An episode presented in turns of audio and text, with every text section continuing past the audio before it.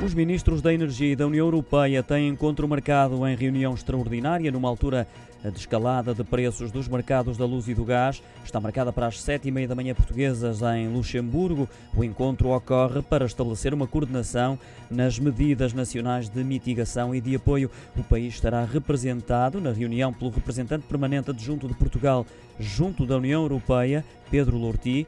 Lembro que a Comissão Europeia apresentou em meados de outubro uma denominada Caixa de Ferramentas para orientar os países da União Europeia na adoção de medidas ao nível nacional. Portugal é um dos seis Estados-membros da União Europeia que já avançou com medidas de apoio para enfrentar a crise energética após orientações da Comissão Europeia, disse a agência Lusa Fonte Comunitária. O governo português anunciou uma redução da taxa do imposto sobre produtos petrolíferos aplicável à gasolina e ao gasóleo, num valor total de 90 milhões de euros. Também a entidade reguladora dos serviços energéticos aprovou um pacote de medidas extraordinárias para os setores elétricos e do gás natural, destinadas a atenuar o impacto negativo dos preços nos mercados grossistas. Já na passada sexta-feira, o ministro das Finanças, João Leão, anunciou uma suspensão do aumento previsto da taxa de carbono sobre os combustíveis até março de 2022 e que as famílias vão passar a receber através do e-voucher 10 cêntimos por litro de combustível até o limite de 50 litros por mês,